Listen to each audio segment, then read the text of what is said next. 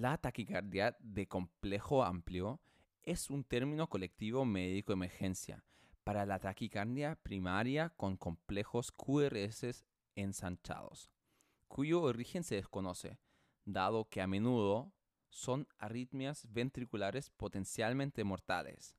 Es importante el conocimiento del tratamiento agudo.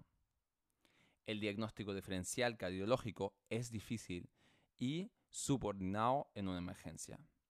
Según el estado del paciente, la terapia eléctrica como cardioversión, desfibrilación o estimulación antitaquicardia o los fármacos antiarrítmicos son posibles opciones terapéuticas.